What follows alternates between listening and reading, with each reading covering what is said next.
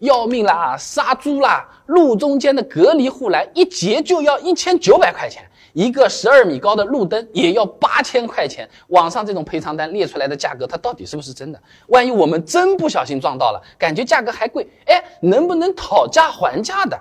其实是可以的，相关报道还挺多啊。你比如山西的这个案例，撞到三节护栏，材料、人工再加上运费。报价一万五千多，后面经过多轮协商，最后也是同意由车主自己去购买材料，自费维修。哎，这个四川的案例就更夸张，撞坏了十五米的护栏，施工方一开始报价十万多，都快比车贵。经过协商之后，降到了一万多块钱，所以砍价空间还是比较大的啊。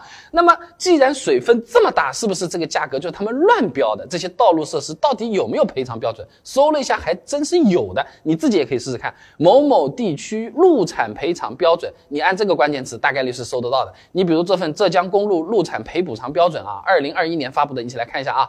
市政护栏标准五百块钱一米，如果是高速上那种波形护栏啊，一米栏板再加上一个立柱，六百三十块起。路灯更贵了啊，一套少说两千块起步。你要注意啊，这个只是材料费啊，放在那边要装的。那像开头表格里面，路灯材料费也只有七一千多啊，哎，但是加上人工费、清运费，一万五千块钱出现了啊。那当然了，只要是你买了保险的话，其实也不用太过于担心，交强险和三者险都是可以赔的啊。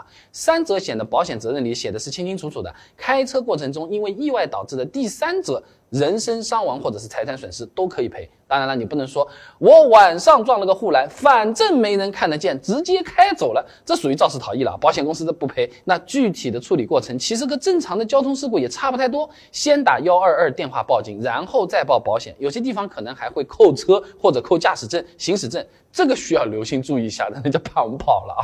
那至于赔偿费用，保险公司的人呢是会去跟护栏的管理部门来协商的。我们最好是让他们去，我们不要管啊。如果自己先行垫付掉了，那记得保留好收据或者发票。没有这个东西，千万不要付钱啊，跟保险公司再去报销。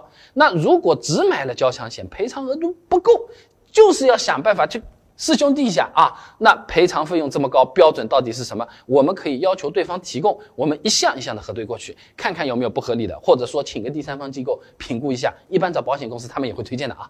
那如果撞的不是很严重，对方报价又很高，也可以协商一下，由我们自己来维修，保证恢复原状就好了嘛。这种案例的确也存在。那撞到绿化带、护栏，哎，确实是我们全责了，没得说了。但如果是撞到违章停车的车子，这责任到底是怎么划分的？他要是不停在那边，我怎么可能会撞上他呢？他违章在先，是不是应该也有责任，甚至是全责呢？还有路上我们正常开车的时候，旁边有辆车突然要加塞进来，这个时候我不小心的踩了一下油门，哎呀，这个是意外的撞上去了。责任算谁的？交警判断的依据又是什么？哎，这些我以前视频已经给你做好了，感兴趣的朋友啊，你进我主页搜索事故责任，哎，就可以看到现成的视频了。